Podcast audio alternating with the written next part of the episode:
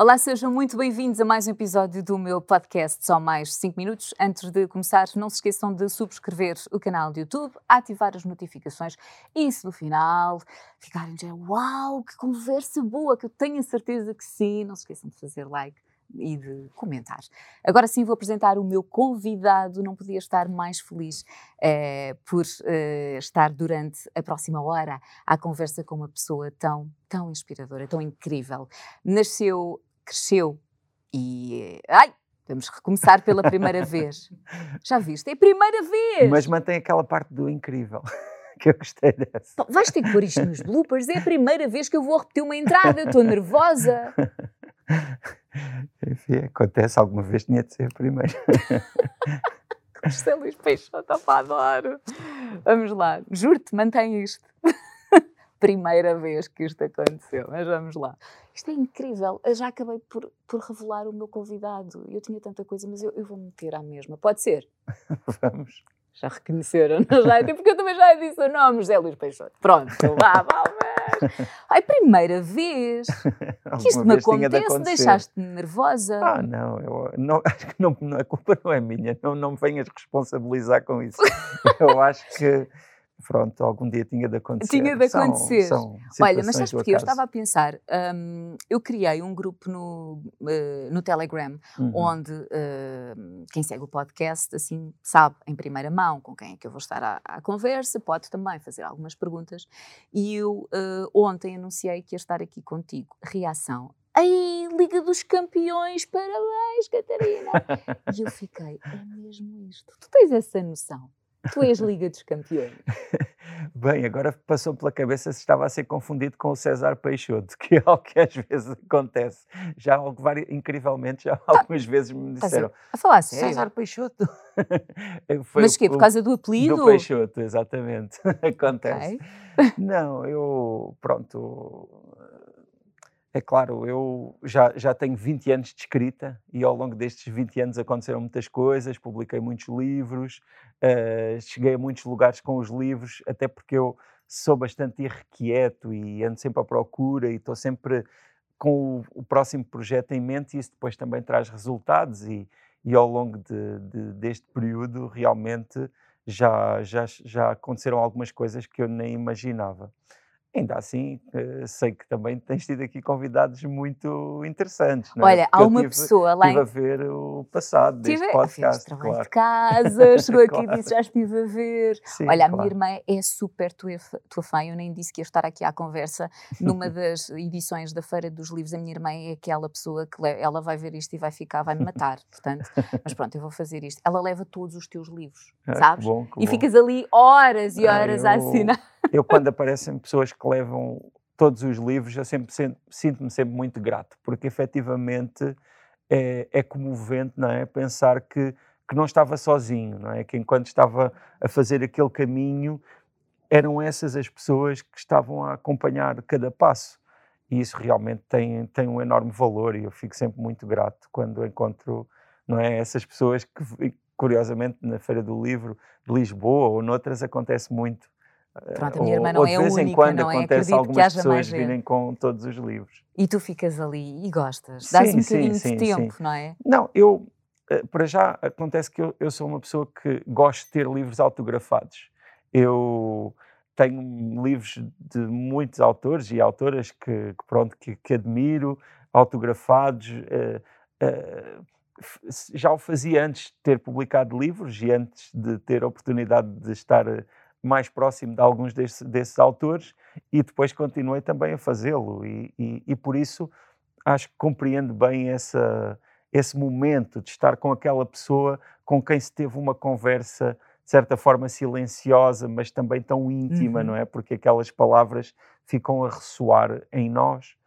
Um, e, e por isso também acho que o que faz sentido ali é termos aquela partilha, termos aquele momento de, de, de troca, porque senão é só um, um nome escrito num papel ou umas palavras escritas num papel, e isso eu, digamos que não, não valorizo assim tanto as palavras que escrevo em papéis. Aliás, eu escrevo tantas palavras pois, em tantos papéis, mas, mas sinto que para quem lê, uh, ter uh, esse objeto que é o livro uh, personalizado daquela forma e também uh, um pouco transformado por aquela experiência de, de partilharmos aquele, aquele momento é, é, valioso e por isso eu também gosto sempre de, desses encontros que também a mim me dizem muito porque também fico um pouco a conhecer ou Claro, pelo menos a ter algum que. contacto não é com, com as pessoas que, que, que estão no outro lado não é de- das palavras admiram.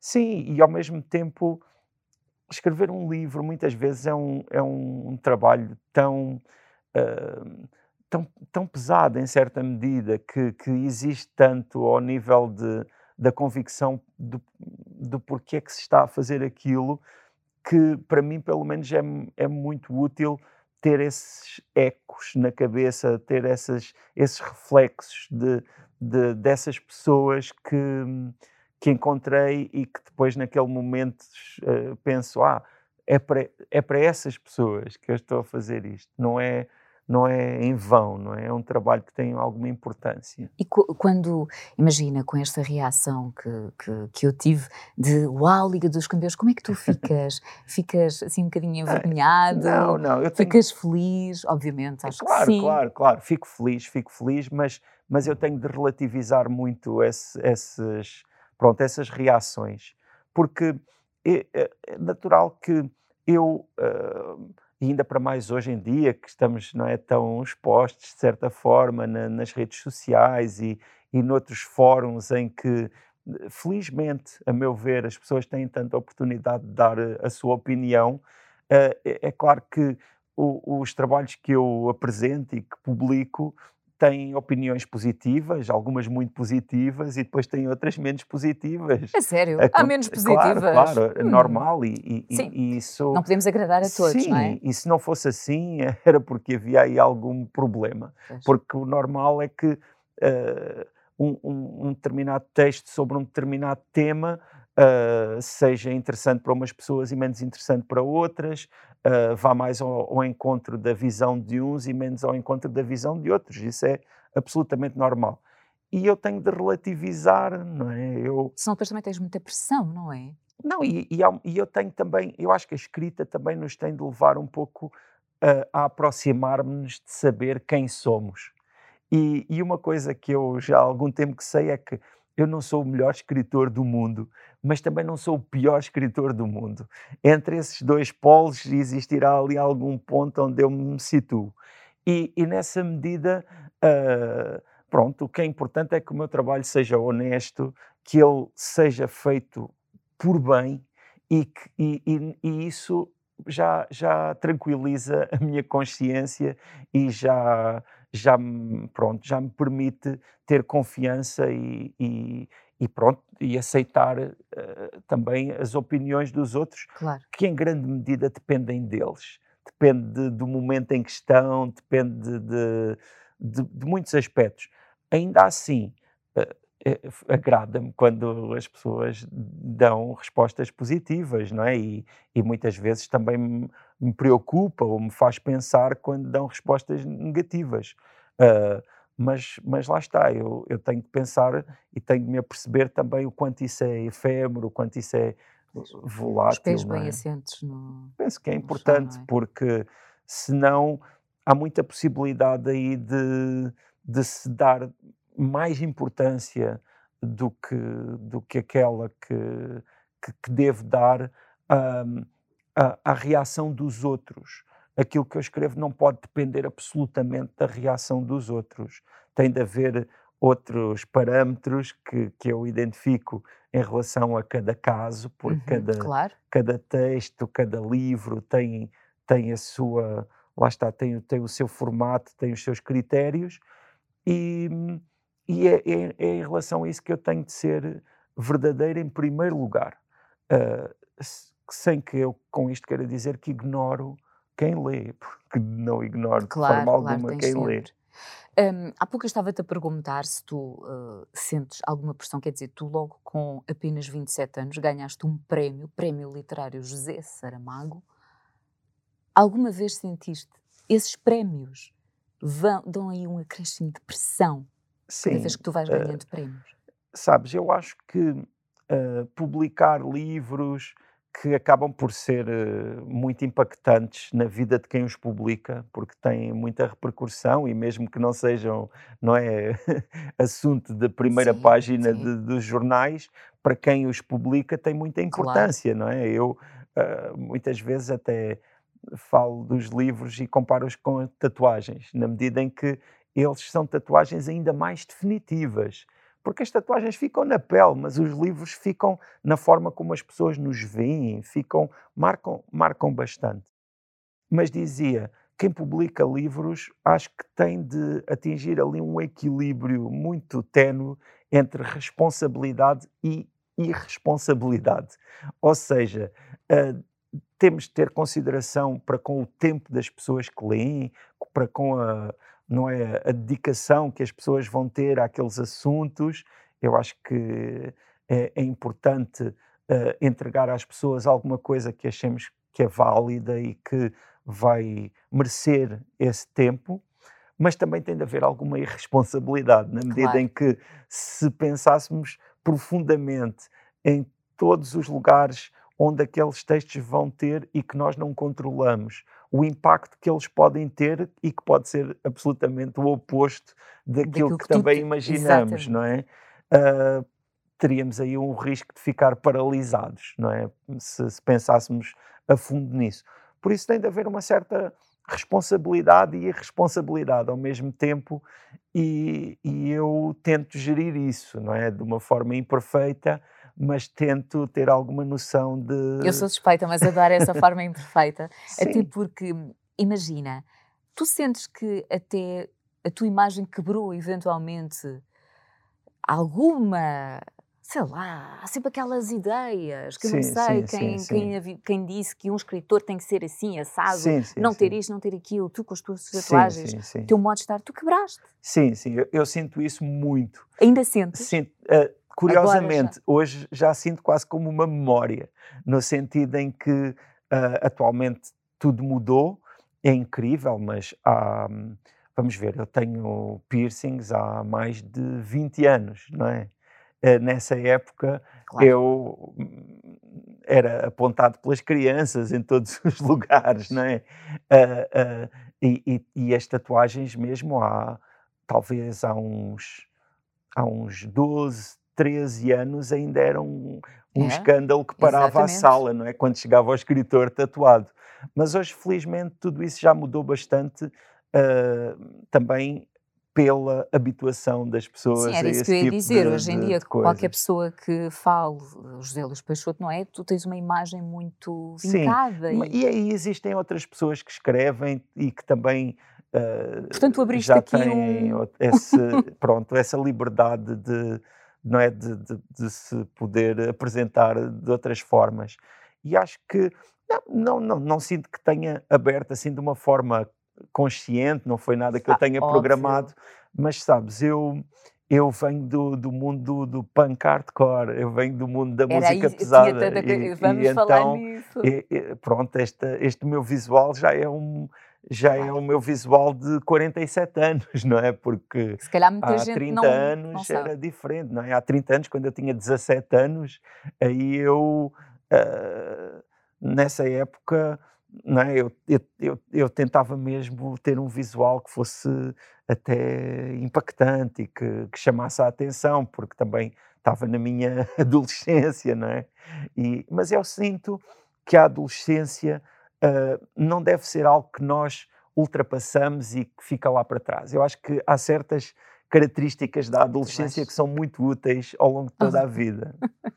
E agora aos 40 ainda sentes isso, Sim, não é? claro, claro. Há pouco estávamos Porque aqui. a adolescência, se eu tivesse de escolher uma palavra para a adolescência, eu, eu diria, pelo menos para a adolescência que eu tive a sorte de viver, eu diria entusiasmo, não é? Entusiasmo claro, e um certo otimismo. Isso. Acreditar que que o melhor ainda está para vir e que vamos conseguir e que vamos mudar o mundo. E no fundo nós sentimos sempre que podemos tudo, não é? Na sim, sim, sim. Não sentes? Somos imortais, é não é? Temos isso, ali, viver ao máximo. Temos ali tudo à, à disposição, ainda tudo vai acontecer.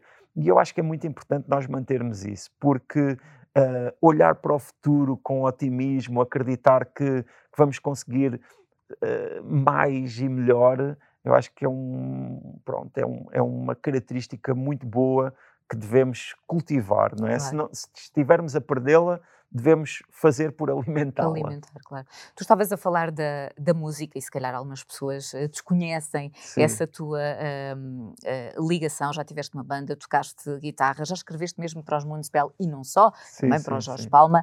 Explica um bocadinho como é que a música surgiu na tua vida.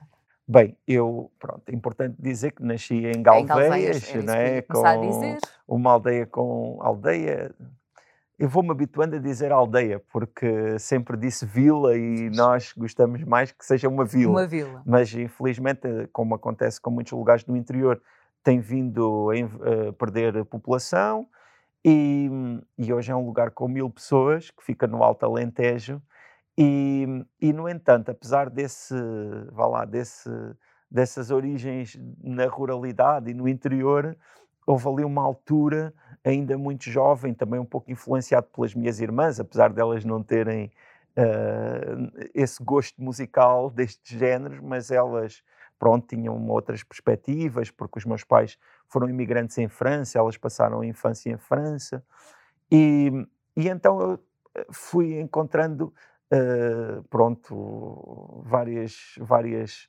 formas culturais que na época também não eram tão acessíveis é. quanto isso, na verdade, a rádio era uma forma de encontrar muitas vezes essas, pronto, esses produtos culturais, digamos assim, e cheguei ainda muito jovem, aí pelos 11, 12 anos, à música mais pesada. E, e foi, foi sempre me interessante por isso. Ali, naquele contexto, a, a música começou por ser a, a banda filarmónica, não é? algo que é muito português. Claro. E eu tocava saxofone na banda filarmónica.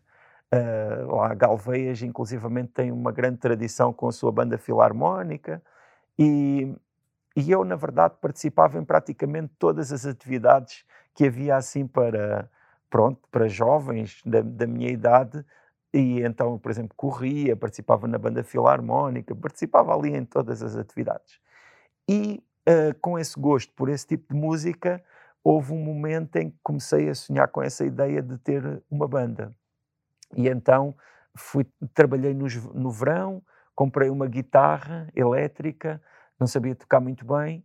Depois havia alguns outros uh, amigos que também tinham esse interesse e que eram muito poucos, andávamos na mesma escola, inclusivamente havia dois irmãos, um deles tinha emigrado à Inglaterra e também tinha por isso assim uma perspectiva um pouco diferente de tudo, sim. porque estamos a falar ainda nos anos 80, claro. não é? E, e, e, ele também, também tinha uma guitarra, conseguimos um microfone, havia um baterista de, de, de outra terra, de Ponte Sor, que é, que é a capital sim. do Conselho, e pronto, e que também gostava desse género de música, e conseguimos incrivelmente juntar essas quatro pessoas que, pronto, porque naquele momento era bastante raro ver ali naquele contexto pessoas que tivessem essa mesma visão e, e, claro, nós partilhávamos tudo. Quando alguém conseguia chegar a um disco, emprestava logo aos outros ou gravava. Quando alguém conseguia chegar a alguma coisa, partilhava sempre com os outros. E foi assim que criámos essa banda que se chamou Hipocondríacos. E que... eu, ia, eu queria que tu dissesse o nome. Que... Porquê esse nome? Porque na época uh, nós procurávamos uma palavra que fosse assim uh, carismática e que fosse uma palavra, de certa forma, difícil. Uh, e, e chegámos a hipocondríacos, que era uma palavra que nós não usávamos todos os dias, claramente, mas que ao mesmo tempo tinha esse significado ligado, um pouco misterioso, ligado com doenças e tal, e que nos pareceu assim suficientemente inusitado para ser o nome da banda. E, e pronto, e gravámos duas cassetes de forma muito artesanal, mas que distribuímos pelo correio, dentro desse mundo. Um, demos várias entrevistas para fanzines que eram fotocópias Sim. e que também circulavam. Ainda fizemos também alguns concertos lá. Uh, fizemos a primeira parte de uma banda que são os Brain Dead. Sim. Não sei se te recordas dessa sim, banda sim, que depois deu lembro, origem aos lembro, The Weasel. Sim, sim. E, e pronto, e, e, foi um período muito marcante para nós, embora a nossa música fosse muito elementar e, E Tu ainda guardas esses registros? guardo, guardo, mas não os mostra Não muita gente. E de vez em quando gostas de ir eh, recordar, ouvir ou nem por isso? Ou ficou sim, ali? sim, não, de vez em quando ouço. Pronto, nós hum, hoje em dia há, há três ou quatro temas que passaram para CD, porque algumas de, participámos em algumas compilações de bandas do género que, que, que existem em CD, mas a maioria, os nossos, pronto, aquilo que nós registámos mesmo foi em cassete. Cassete, claro. E eu ainda tenho lá as minhas cassetes. Esta hora, e- quem estiver a assistir, cassete, o que é isso? Cassete, é verdade. E quando a fita começava ali, a a enrolar. tinhas que... Exato. E era, às vezes era dramático, Era. certas cassetes que não tínhamos, não Exatamente. é? Outra cópia. É verdade, é verdade. Olha, na altura, quando tu formaste a banda, o que é que tu gostavas de ouvir? Bandas que te inspirassem? Ah, eu gostava de ouvir bandas, pronto, de música hum, pesada, não é? Ahm, pronto, eh, eu comecei por ouvir algumas bandas que são mais conhecidas, como Metallica, Iron Maiden, Creator, bandas desse género. Ok. Depois comecei a ouvir bandas mais pesadas e menos conhecidas. Ah, bandas que, pronto, do, do circuito underground português.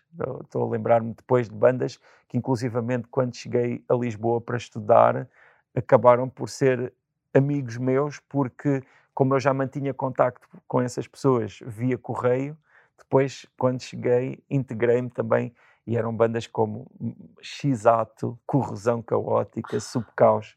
São bandas que, pronto, são muito conhecidas dentro de um grupo relativamente restrito de pessoas. E é verdade que tu muitas vezes gostas de escrever exatamente, a ouvir Sim, tipo bem, hoje eu tenho um, não é, tenho um, um consumo musical muito mais Muito, amplo. Sim, Para já, uma coisa importante que é, eu já não tenho 17 anos, como dizia, e eu acho que nós também com a idade tornamos-nos mais ecléticos sim. em virtude, não é, da, da experiência. Começamos a ver outros lados das situações, não é? Antes éramos filhos, agora também somos pais. ou Verdade. também, sim, sim, não é? sim, sim. Estamos em várias posições, o que nos permite eventualmente ser menos radicais na forma como, como vemos o próprio mundo. E é claro que eu hoje ouço muitos tipos de música. Ah, curiosamente, ainda ontem estava a falar de como eu acho há um, há um subgénero do, do, do metal que é o power metal e como eu acho que esse subgénero é muito parecido com música barroca. Uhum. como há, há certas coisas de Vivaldi e de outras pronto de outros compositores que têm muito que ver com certas certos solos de guitarra etc ou seja eu por exemplo posso ouvir música barroca sem qualquer problema uh, Monteverdi e gosto muito de ouvir esse género de música mas efetivamente eu tenho uma vocação para a música mais pesada.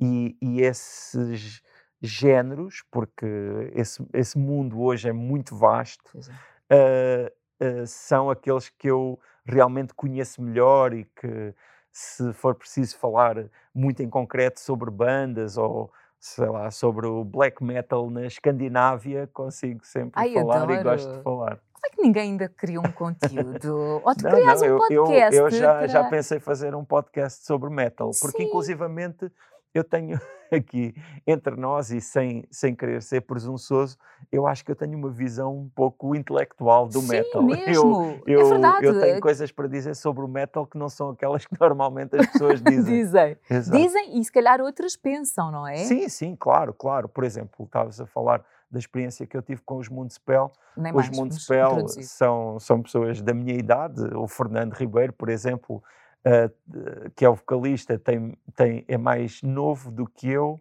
perdão, é mais velho do que eu, nove dias. Ah, portanto, somos mesmo da mesma geração, absolutamente.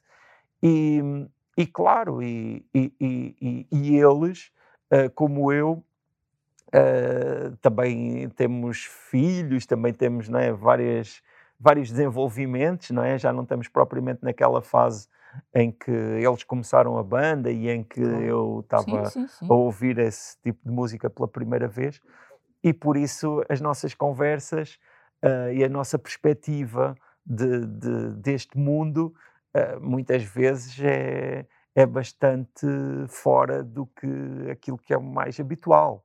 Uh, e claro, eles como são compositores e como são, uh, como trabalham uh, a música, vão muito fundo na reflexão que fazem sobre o trabalho que têm. eu acho que antes havia um preconceito muito maior em relação a estes tipos de música. E hoje em dia, este metal, como, como os Municipal fazem, até já chega a um pronto a um grupo muito alargado sim, de pessoas sim, sim, e, e, que são pessoas que não necessariamente nós uh, identificamos logo como pessoas que ouvem esse género de música. E... Não é de todo o meu género, ia só comentar, mas eu quando estava na, na RTP há uns anos, eu passei pelo Top Mais uhum. e na altura, uh, imagina, disseram vais fazer reportagem no concerto dos Korn. Ah, sim, sim.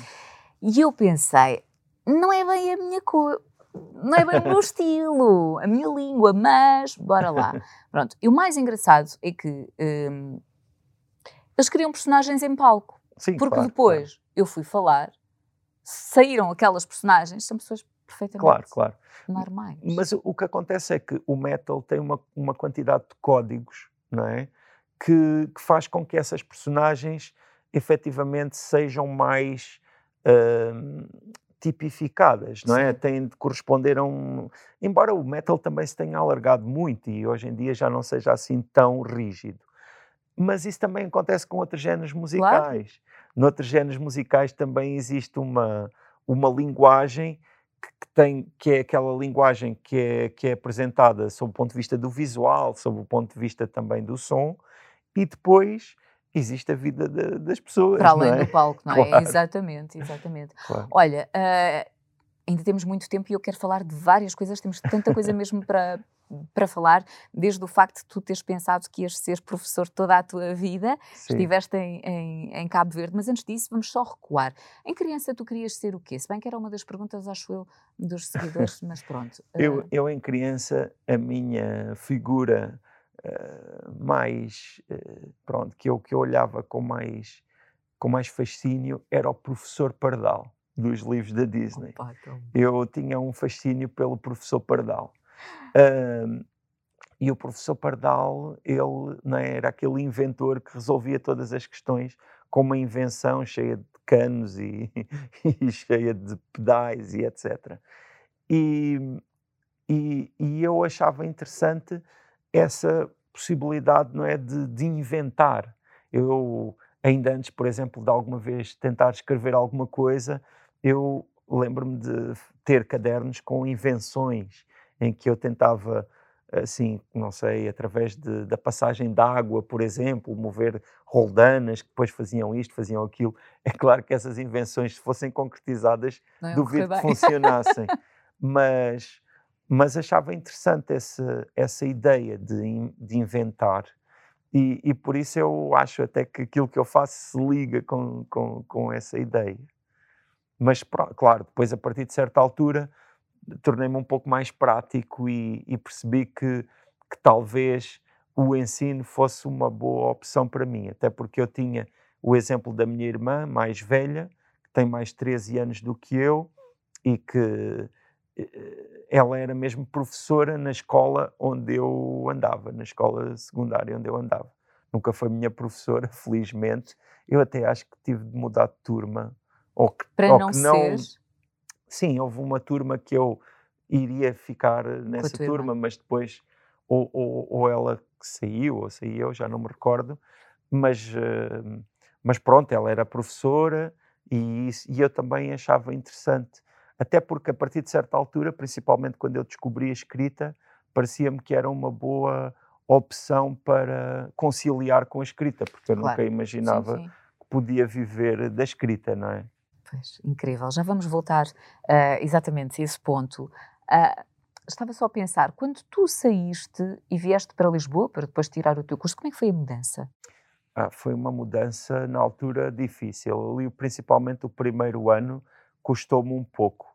Eu recordo uh, que uma das coisas que, que eu senti foi justamente a invasão do meu espaço mental, porque lá eu uh, tinha muita, não é? Tinha uma vida interior muito grande naquele, naquele período em que eu passava muito tempo de auscultadores, em que eu conhecia tudo, eu pronto, passava muito tempo comigo próprio e isso Mas também bolha, ajudava é? muito à escrita, não é?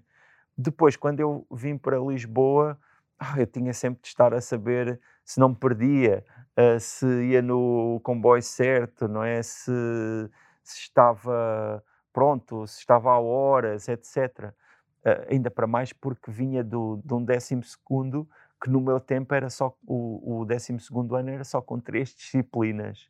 Então era um ano muito folgado. Claro. Uh, e, e depois, pronto, na faculdade tudo, tudo era mudou. diferente, tudo era diferente, não é? Eu tinha de prestar atenção não só à escola e a tudo isso, mas até à sobrevivência, não é? Porque depois fico, já não tinha a minha mãe a fazer as refeições, por exemplo. Claro. e custou-te uh, nessa custou, parte custou, também? Custou, custou. Até houve ali um, uns momentos em que me passou pela cabeça uh, a ideia de não continuar ah, com sim. o curso e tudo isso. Mas depois eu, eu nunca, nunca lidei muito bem com o medo. Eu, ou, ou por outra, eu nunca aceitei muito bem o medo. Eu, quando há alguma coisa que me, que me assusta, eu normalmente enfrento essa coisa, assim, até de uma forma às vezes meio kamikaze. Tens e... assim algum medo de caras? Algo que. Ah, tenho, claro, toda a gente tem. Uh, uh, neste momento, os maiores medos que eu tenho têm a ver com os meus filhos, não é? É normal, porque efetivamente. Uh, Há toda esta... uma vida até sermos pais, não é? Sim, e depois e, ficamos e, um bocadinho mais. E, a, não é? E, e, essa falta de controle que existe, não é? Porque não é? Se, eu, se eu tiver uma dor, se eu tiver um problema qualquer, eu consigo lidar com, com isso mas se estiver, por exemplo, nos meus filhos, então eu. É, pronto, é um, é, um, é, um, é um receio muito maior, não é? É uma, é uma dificuldade de lidar com isso muito maior, porque, no fundo, uh, há muito pouco que eu possa fazer. Uh, mas em relação a medos pessoais, não sei, por exemplo, esta situação agora da pandemia foi bastante perturbadora principalmente no início havia também um, uma certa preocupação, nomeadamente em relação à minha mãe, por exemplo, que, que já vai fazer agora 79 anos. E, e, mas, mas mesmo em relação a este assunto da pandemia, eu uh, sempre quis enfrentá-lo, embora às vezes não haja muito que se possa fazer também. Claro. Até porque nós passámos por várias fases, não é? Quando surgiu e quando começámos a ouvir falar e foi decretado pandemia, era o, desconhecido, não é? Ainda uhum. é, ainda Sim, é, claro, mas agora claro. já faz mais parte, inevitavelmente, já claro, vamos com mais de, uh, de um ano. Tu aproveitaste este tempo de pandemia para escrever? Conseguiste concentrar-te a escrever? Sim incrivelmente, publiquei dois livros durante a pandemia. Acho que não deve haver muitos, muitos casos de, de, autores que tenham publicado dois livros durante a pandemia. Até não tiveste foram... receio? Ou achaste que era a altura também certa porque as pessoas. Ou tu nem pensas Não, nisso? não. Eh, sinceramente, não. Lá está. Tem que ver um pouco com a necessidade de reagir, a necessidade de fazer alguma coisa. E o primeiro desses livros foi um livro de poesia que se chama Regressa a Casa, e logo esse título tem que ver também com a questão da quarentena, tem que ver não é, com, com, este, com, este, pronto, com este tempo que passámos todos em casa. E, e, o livro não é só sobre isso, mas começou aí, começou nessa, nessa ideia. E para mim foi muito importante porque não publicava um livro de poesia há 12 anos e, portanto, foi uma, foi uma, uma surpresa para mim. Eu não tinha planeado esse livro, eu estava a escrever um romance que interrompi e depois comecei a escrever esse livro, que escrevi bastante rapidamente. E, Quando dizes hum, bastante rapidamente? Quando? Foi desde fim de março até uh, junho, o que para mim foi bastante rápido. Uh, acho que foi o livro mais rápido, rápido que escrevi até incrível. hoje. Quanto tempo mais ou menos, qual é a média? Varia, não Bem, é de livro para livro, caso, nem podemos estar a... Acho e, eu. E nesse digo... caso, sendo um livro de poesia, também não é um trabalho que possa ser assim quantificado de uma forma simples, porque existe a escrita, mas depois também existe a escrita sem escrita, digamos assim. Ou seja, existe o trabalho mental, existe a, reflexão, que é fundamental, mas que não é exatamente tempo passado à frente do computador. Claro. Uh, ou, de, ou, do caderno, porque eu também uso muitos cadernos e escrevo um pouco nos dois, nas duas formas. Deixa-me com um caderno contigo? Uh, por acaso, incrivelmente, já há pouco me apercebi que esqueci-me de trazer o caderno para aqui. Estive a tirar umas notas há pouco no telemóvel, que não é muito habitual, porque normalmente eu ando sempre com, com um caderno. Na verdade, eu tenho. Já, já, já me custa guardar tantos cadernos. Tu guardas tenho, todos? Sim, sim, guardo. Um, mas também o computador também é muito importante, porque também é um lugar onde se consegue trabalhar muito bem o texto, não é? Apagar, se for um texto longo, andar para a frente e para trás, localizar passagens, não é? Com, tudo claro. isso com muita facilidade. Claro, claro, uh, mas, por exemplo, mesmo escrevendo em computador, imprimo muitas vezes e corrijo muito em papel. Uh, faço assim muito trabalho analógico, digamos assim, não é? Com, com, com papel e etc. E que é tão bom, não é? Eu, pelo menos, ainda sim, continuo sim, a preferir é o toque, claro. a escrita, apesar claro, de. Claro, Embora haja muitas, muitas formas, não é? Por exemplo, uh, às vezes também é útil passar um documento para o iPad e ver no iPad, ou seja, claro. tudo, todos esses todas essas tecnologias podem ser úteis e, e devemos também claro, enquadrá-las e utilizá-las. Ainda assim, realmente, o papel tem muita, tem muita importância e, e escrever à mão é, é, uma outra forma, não é? É quase como escrever numa outra língua. É verdade. Ou seja, aquilo que escrevemos sai alterado por, por esse processo. Mas esse livro de poesia pronto, foi muito surpreendente para mim, não, não, não esperava.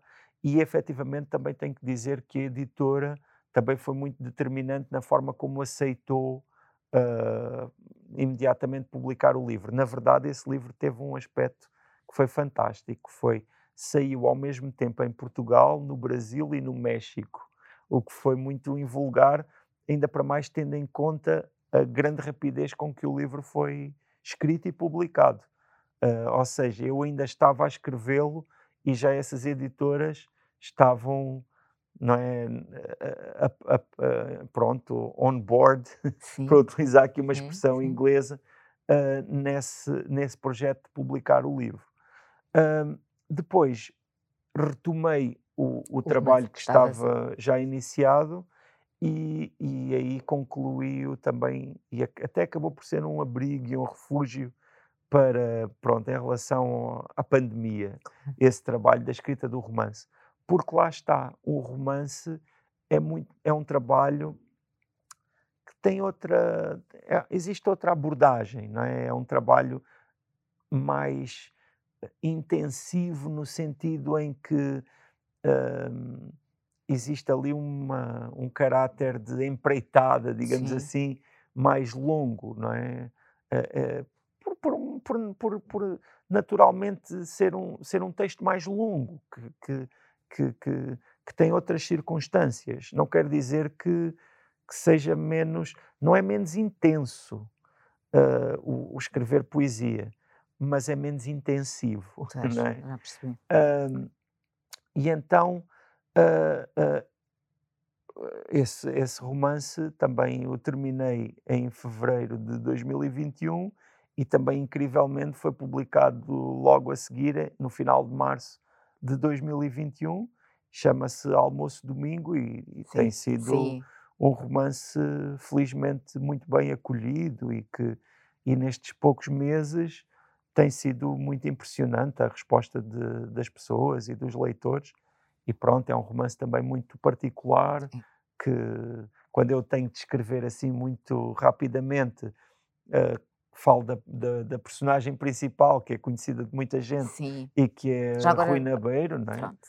Pronto, e, e, e, foi uma pessoa com quem eu lidei, com quem eu trabalhei esta ideia, porque uh, começou por eh, ser um, um, o que poderia ser uma biografia, mas eu não não me senti muito capaz e também, para ser sincero, interessado em fazer um trabalho uh, que fosse puramente biográfico, biográfico.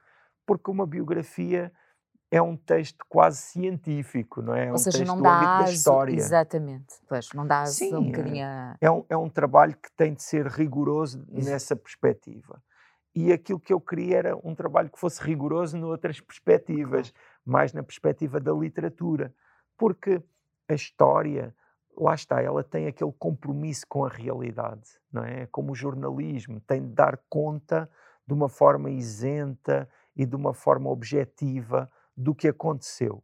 E a literatura é muito mais próxima da memória, não é? De, daquilo sim, que nós sim, lembramos sim, e que é altamente subjetivo e, e, em certa medida, eu acho que essa subjetividade é honesta, porque mesmo a história uh, tem sempre muito de, de, escolha, não é? Tem sempre uh, uma perspectiva, não é? Contamos a história a partir daqui ou a partir daqui. E ao fazê-lo também estamos a, não é, a, a, ali a escolher um, algo que, não, que, que, é, que é discutível. Por isso, este, um texto como este, ele já se coloca no plano do discutível, já se coloca no plano do, do subjetivo. E isso também me dá um certo conforto e, ao mesmo tempo, permite-me honestidade não é, na abordagem. Olha, quando é que tu achaste que uh, vou viver disto? Portanto, tu Bem, tiveste um período em que tu foste para Cabo sim, Verde, sim, sim, certo? Sim, Se calhar antes de irmos uh, a essa decisão, fala só dessa tua experiência como professor em Cabo Verde. Sim. Bem, uh, para mim, uh, passar esse ano em Cabo Verde foi muito marcante. eu tenho sempre mantido relação com Cabo Verde e Cabo Verde mudou bastante. É? Estamos a falar do ano letivo de 98, 99 e e há, há 20 anos, a cidade da Praia, que foi onde eu vivi, uh, tinha muitas diferenças em relação ao que é hoje. Claro, também há alguns aspectos que se mantêm, mas, mas há, há, há, há, mudanças grandes ali na, na, na, vida da cidade da Praia, em concreto. E, e nessa época uh, havia grandes limitações ali na, no, no que diz respeito ao ensino, por exemplo, eu recordo-me que eu, eu como fui uh, sem garantias, eu fui mesmo pronto por minha iniciativa, então eu tive de dar aulas no regime que era o mesmo que tinham os professores cabo-verdianos. Ou seja, não fui ao abrigo de nenhum programa de co cooperação ou o que fosse. E então eu, para ter ali um vencimento que me permitisse alguma, pronto, alguma vivência, eu tinha dois, um, eu dava dois horários completos letivos e cada um era de 25 horas semanais. Então eu tinha 50 horas semanais de aulas, o que é uma loucura. Uh, ainda para mais, se pensarmos que cada turma tinha no mínimo 40 alunos. Um, fazer testes e corrigir testes era uma loucura. É claro, tinha, tinha de se facilitar um pouco, os testes tinham de ser uh, muito. Uh, tinham de ter como base muito aquelas aquele tipo de perguntas que são mais fáceis de corrigir, não é? Porque, porque senão era praticamente impossível, porque eu tinha se não estou em erro, cerca de uns 700 ou mais alunos. E, mas lá está, mas ao mesmo tempo também encontrei alunos que tinham uma vontade enorme de aprender, que tinham uma maturidade bastante, bastante grande, não é? Uh, porque lá está, precisavam de precisavam dessa maturidade, não é? precisavam de responsabilidade para pronto, para, para viver. E, e por isso foi uma experiência incrível. Foi cerca de um ano e meio que eu passei sem vir a Portugal, durante esse ano e meio inteiro, e isso foi, foi muito marcante, porque também estamos a falar de um tempo em que a internet não sim, era tão desenvolvida. Sim. Às vezes nós falamos de coisas uh, que, hoje em, que hoje em dia pensas, não, é impossível. E sim, E Claro. se calhar vamos ver, ainda não, não tem assim tanto tempo quanto isso. A verdade Claro, é que. claro. Era o o contacto era, era bastante diferente, não é? Eu telefonava uma vez por semana, os telefonemas eram caríssimos, não é? Verdade. Eu- mas lá está, com isso também tudo cresci. Ah, antes eu tinha dado dois anos de aulas ah, na, na área de Coimbra, depois, quando voltei, dei ainda um ano na Pontinha.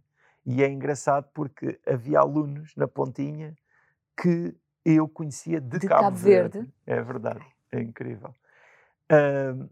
E, e, e depois, ah, em 2001, já no fim desse ano letivo, eu ganhei o prémio José Saramago e, e pronto, e esse prémio permitiu-me ali uma bolha de, económica ah, que me fez ambicionar viver da escrita. Eu, na altura, já colaborava numa revista, que foi uma revista que, na sua época, teve bastante importância, que se chamava DNA e que saía com o Jornal Diário de Diário. Notícias e que era dirigida pelo Pedro Rolo Duarte. E, e era uma revista incrível onde nós podíamos experimentar, onde nós lhe propunhamos eh, textos e trabalhos fora do, do habitual e, e ele aceitava praticamente sempre. assim. Ah, eu- eu cheguei a publicar lá várias vezes contos de ficção, o que hoje em dia não é muito comum ou é quase Todo era isso impensável que eu ia dizer. não é impensável estar a publicar contos de ficção num- numa revista que, que- que na época tinha grande circulação. É, é- é muito incrível pensar que essa revista, por exemplo, que vinha com o jornal, às vezes tinha semanas que vendia 80, 90 mil exemplares.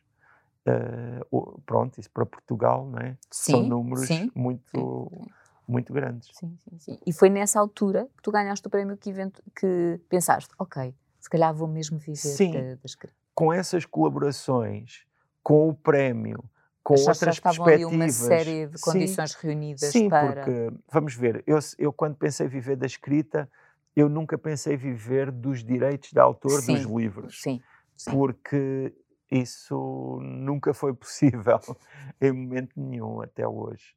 Ahm, mas viver da escrita já era fantástico.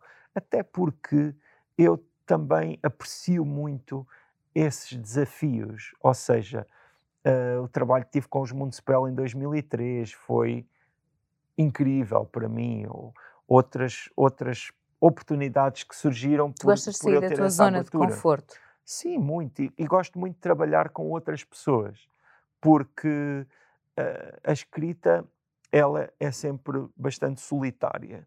E mesmo quando eu estou a fazer trabalhos com outras pessoas, há sempre um momento que é o tu momento da própria escrita que é um pouco impartilhável. Mas é muito bom partilhar outras, outras, outros momentos, não é? O debate, a discussão, a, a formulação das ideias. E, e efetivamente, ao longo do tempo, tenho feito trabalhos com músicos, como já falámos, no âmbito do teatro, Sim. no âmbito com bailarinos e coreógrafos, com artistas plásticos, com fotógrafos. Com fotógrafos, por exemplo, é fantástico. E isso leva-me, por exemplo, a, a lembrar-me de uma, de uma dimensão que entrou no meu trabalho, talvez aí por 2009, que é das viagens. né? Que eu, a partir de Sim. 2009, comecei a, a envolver-me cada vez mais, mais, mais na, na escrita à volta de viagens, viagens.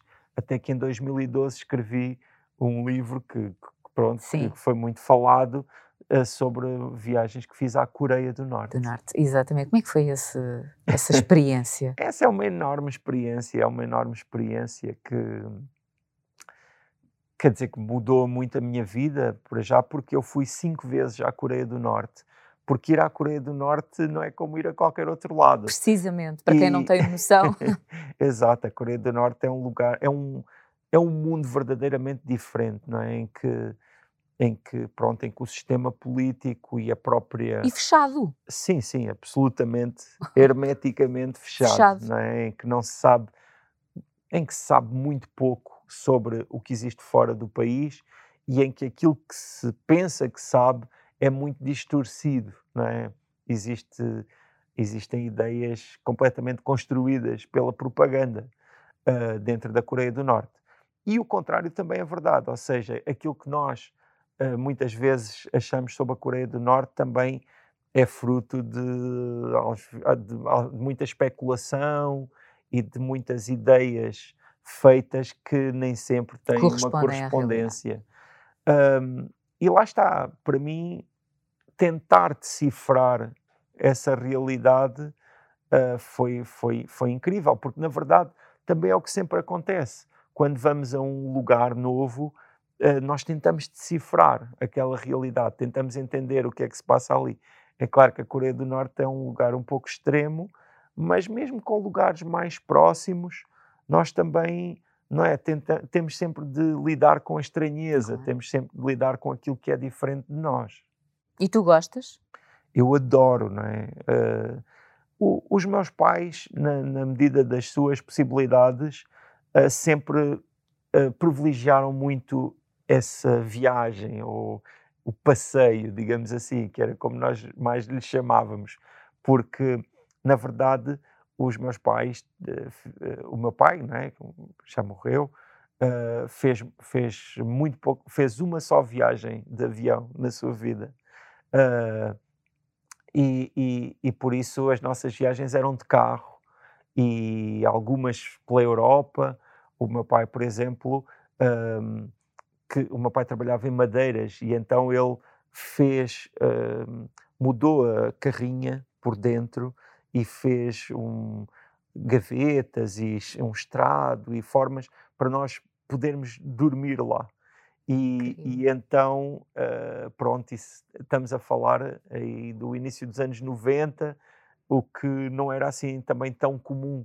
Mas lá está, os meus pais viveram em França e então também tinham assim Outras algumas perspectivas. perspectivas e, quer dizer, temos que considerar a... que claro. o meu pai nasceu em 1938 uh, nasceu em Casa Branca, Sozel, e, e, e, pronto, os meus avós e, eram todos muito modestos e todos muito ligados ali àquela região, e portanto ter estas perspectivas uh, era, era também um pouco fora do, do habitual.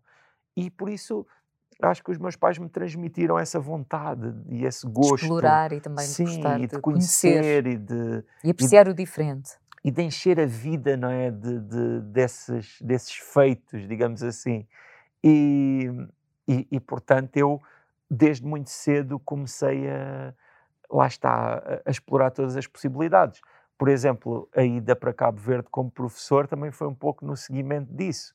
A primeira vez que eu fui a Cabo Verde eu fui, incrivelmente, num Hércules C-130 da Força Aérea, que é um avião de carga da Força Aérea, não é?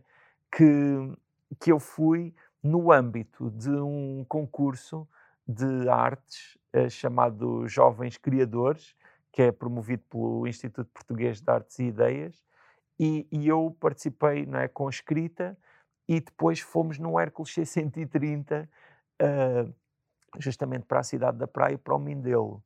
Uh, e pronto, e passado alguns meses eu depois estava lá como professor, não é?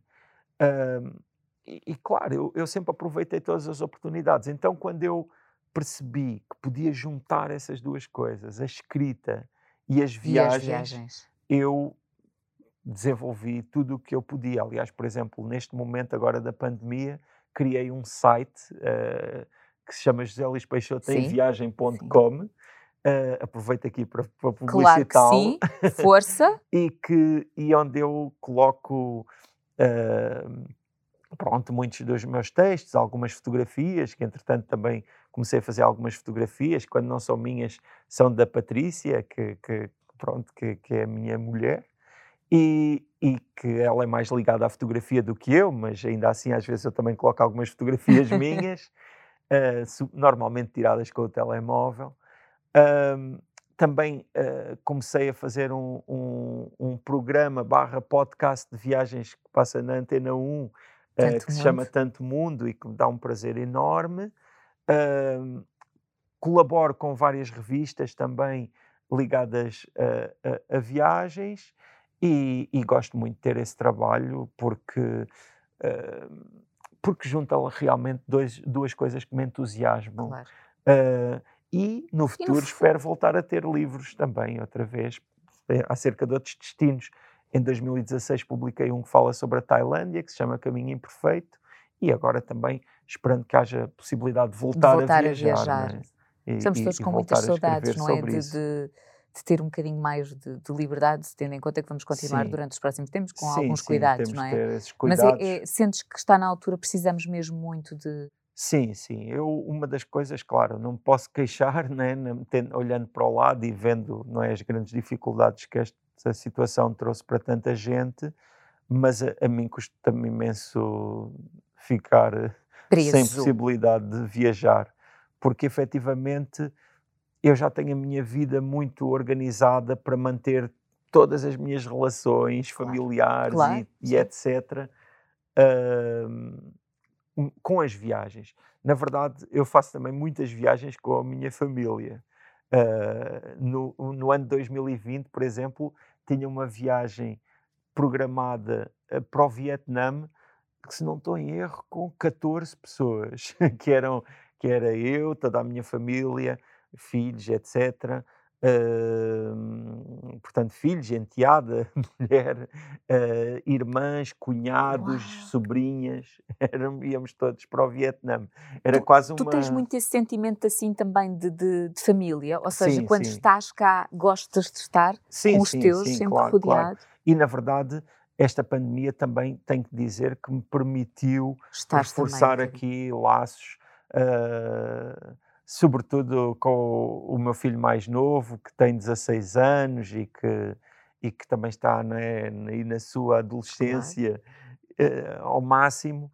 E, e, foi muito bom também passar este tempo com ele e assim, tanto em proximidade, acompanhar a escola, acompanhar tudo isto. Uh, mas claro, já estamos agora todos também a, a preparar-nos para viajar.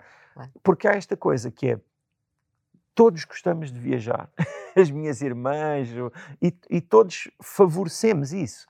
Porque, é eventualmente, há muita gente que gosta de viajar, mas depois não, não está disponível para abdicar de outras coisas para viajar. Porque uh, não é que nós tenhamos tudo o que tivéssemos e ainda viajemos. Não, nós temos de abdicar de coisas sim, para viajar. Sim. Não, não podemos fazer tudo, tudo, tudo, tudo e ainda viajamos.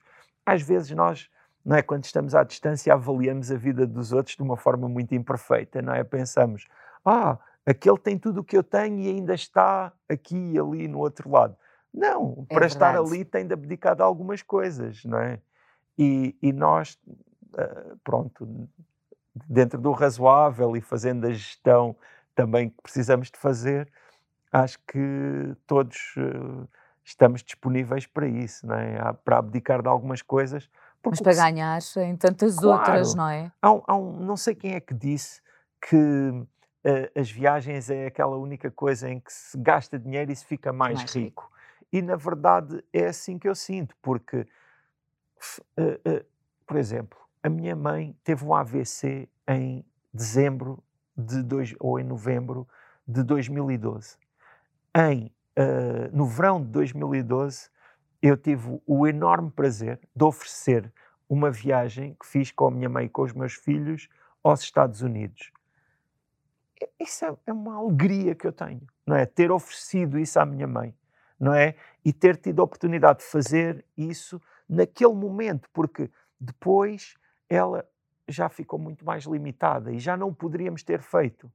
E, e, é um pouco essa ansiedade que eu sinto, que é de essa ansiedade de viver, essa ansiedade de ter esses momentos que são realmente o que nós partilhamos. Há um texto que eu escrevi há alguns anos, que curiosamente foi um texto que circulou muitíssimo na internet e que eu, quando estava a escrevê-lo, não tinha noção que ele fosse ter esse impacto. Que fala sobre uh, deixar aos filhos esses momentos como herança. Ou seja, ser essa a herança que se deixa aos filhos. Não é termos viajado, termos estado aqui e ali, termos ab ab ab aberto portas, não é? às vezes mentais, uh, uh, que depois são tão importantes e são tão gratificantes e mudam-nos tanto. No fundo, criar memórias. Sim, é? criar é memórias. Importante. Porque uma coisa fundamental, e eu acho que este momento da pandemia também nos chamou a atenção para isso, é a perceber-nos de que estamos aqui. E, e estarmos aqui é um privilégio, estarmos aqui é uma oportunidade. E nós, com isso, uh, uh, podemos fazer tanta coisa. Às vezes, somos nós que nos limitamos, somos nós que limitamos a nossa liberdade, somos nós que nos censuramos. Não é que pensamos. Por medo, ah, receio, sim, o desconhecido. Sim, às vezes medo de, de sair do convencional, medo de, medo de, de sobressair, medo de existir. E, na verdade, eu acho que nós uh, temos a obrigação de existir perante nós e perante aqueles que amamos, perante aquilo que é mais valioso para nós. Porque se nós, lá está, ficarmos paralisados perante o medo, então uh, perdemos, perdemos toda a oportunidade não é, de viver. Uh, não é? Nós temos a obrigação de falar, nós temos a obrigação de, de, de, nos, de nos mostrar. Embora isso também nos exponha. Claro, e, sim, depois, sim, sim, sim, claro, às vezes nem sempre é positivo, é positivo não é? Claro. Há, há, há feridas que, que, surgem daí, não é? Mas. Mas que também é importante, sim, não é? Sim, é Não fundamental é, não é, e não, também não aprendemos falar. com isso. E... Olha, e por exemplo, um, enquanto eu começo aqui a, a tirar as, as, perguntas dos seguidores, o que é que tu dirias uh, ao José Luís Peixoto criança, ao Talentejo, da alveia, cheio de sonhos e com imensa vontade Sabes, de eu, viver? eu, eu, uh, uh, há uma, há uma, há uma, uma, uma entrevista que fizeram uma vez ao Marilyn Manson em que lhe perguntaram uh, o que é que gostaria de dizer à juventude norte-americana e ele diz não gostava de dizer nada, só gostava de ouvi-los.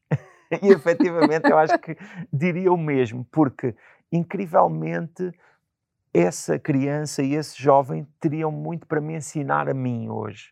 E eu tenho muitas vezes de fazer um esforço para ir lá e, e, e, e não esquecer muito de, daquilo que essa criança e que esse jovem tinha e sabia. E aquilo que ele, que ele tinha era uma, era, era uma, uma esperança muito grande, que era quase uma, era uma certeza de que uh, as coisas iam correr bem, de que ia alcançar isto, que ia alcançar aquilo, e que o, os sonhos iam ainda ultrapassar aquilo que eu, que eu imaginava. E foi assim. e eu espero que continue a ser assim, porque eu também não estou pronto para deixar de sonhar. E... Nem nós queremos que isso aconteça. Vamos então avançar para as perguntas que chegaram via uh, Telegram. Mónica Souza pergunta: Quando começou a gostar de escrever? Uh, é curioso, porque eu, uh, lá está, enquanto criança, enquanto jovem, eu não, não me via como um grande leitor, não me via como um, um rapaz dos livros. Não, eu via-me igual a todos os outros. Eu jogava a bola, eu, não é? Nós lá íamos para o campo, Sim, andávamos. Bicicleta, Exato, se calhar. sim, sempre de bicicleta. Um, mas a verdade é que eu lia, eu, eu lia. Uh, uh, eu não me via como um, lá está, como diferente dos outros, mas, mas eu lia. Uh, não estou a dizer que os outros não lessem, mas a, hoje olhando para trás, eu apercebo-me que não, eu lia, eu era leitor. E foi daí que chegou esse, essa, pela... essa vontade de experimentar, não é? Okay. Primeiro de escrever algumas coisas e de ver como é que ficavam.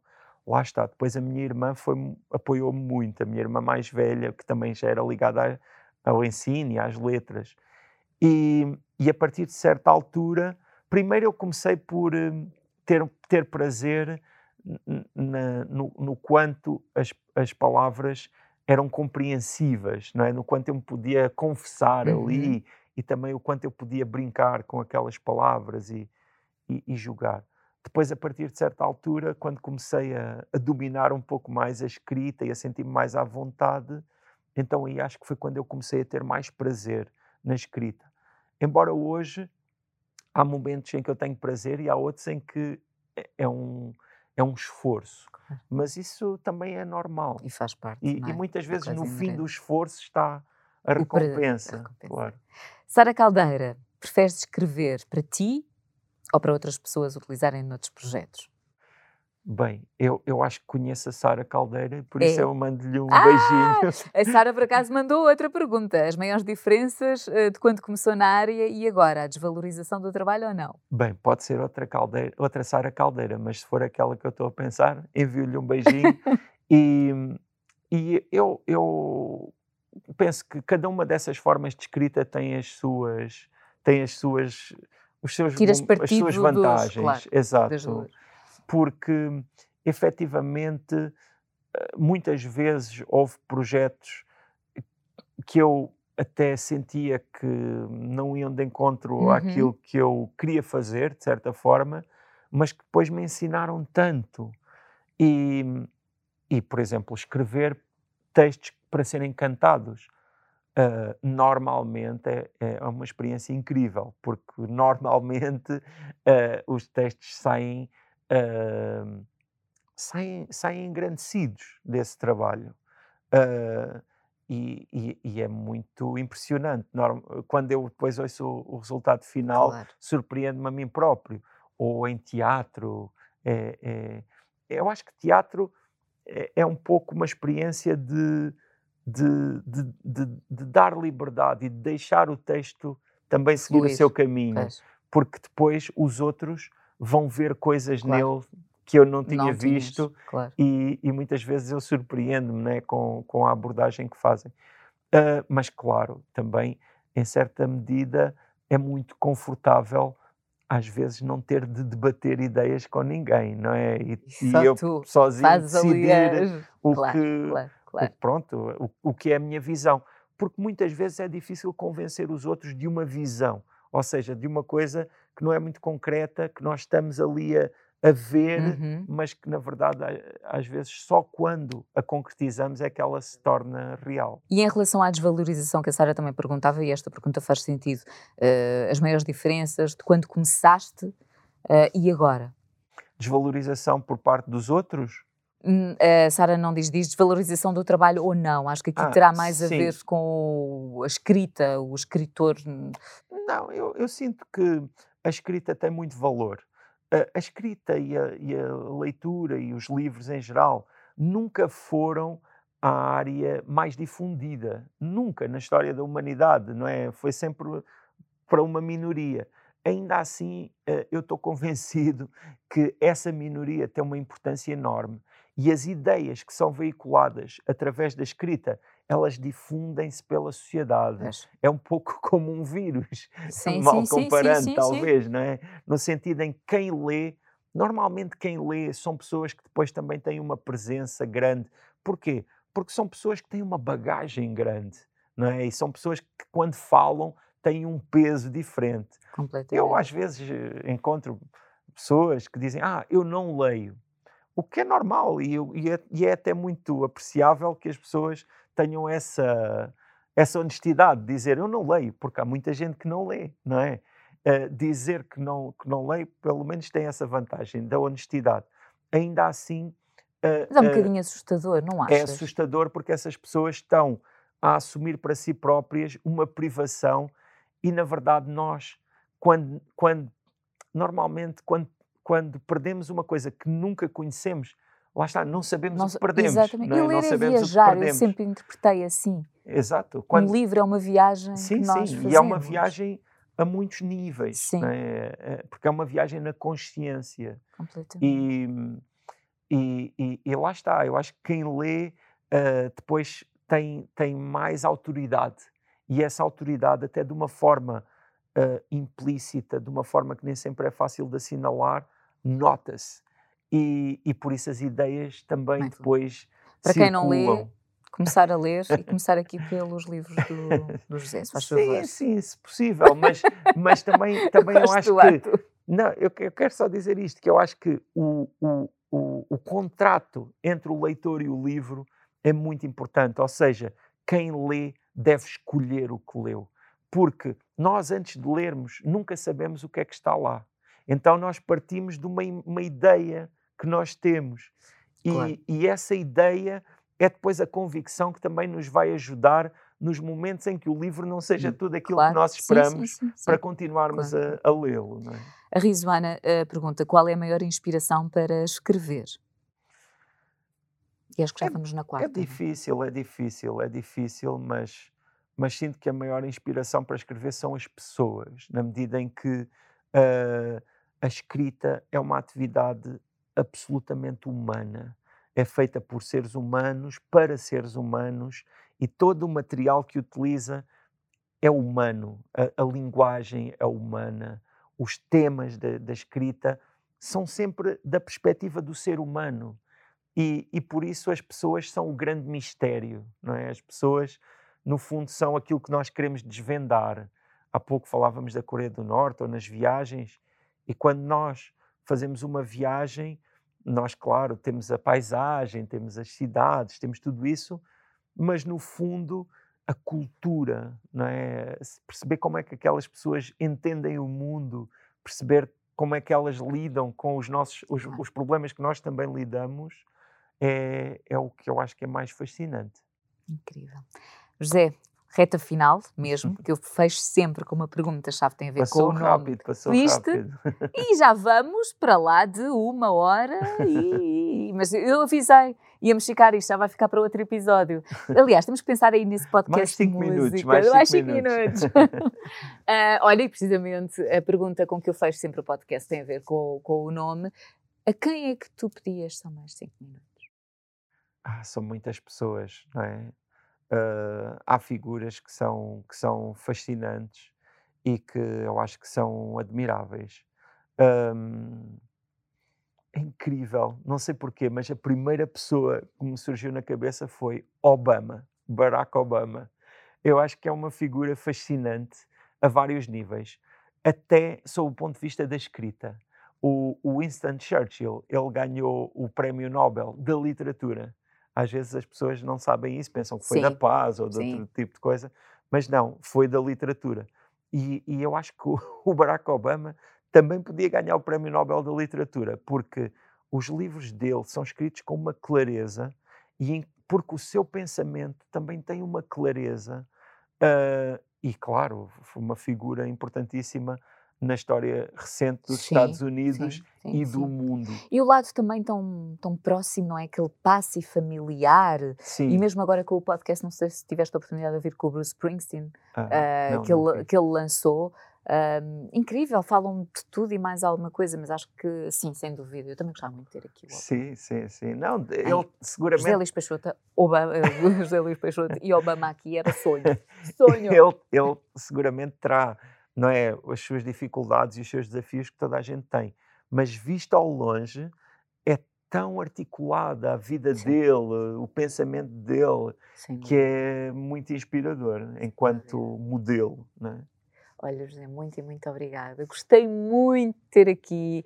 Não se esqueçam de acompanhar as viagens, ouvir também ah, o José num tanto mundo no podcast da, da Antena 1. Se calhar agora vais para a Antena 1, eu também vou, a Vou, seguir é à verdade. gravação. Ainda nos encontramos lá. Encontramos lá. Olha, muito e muito obrigada. Foi Nada, muito bom estar agradeço. aqui Um contigo prazer. e as felicidades. Quanto a nós, é até ao próximo episódio do podcast São Mais 5 Minutos. Beijinhos.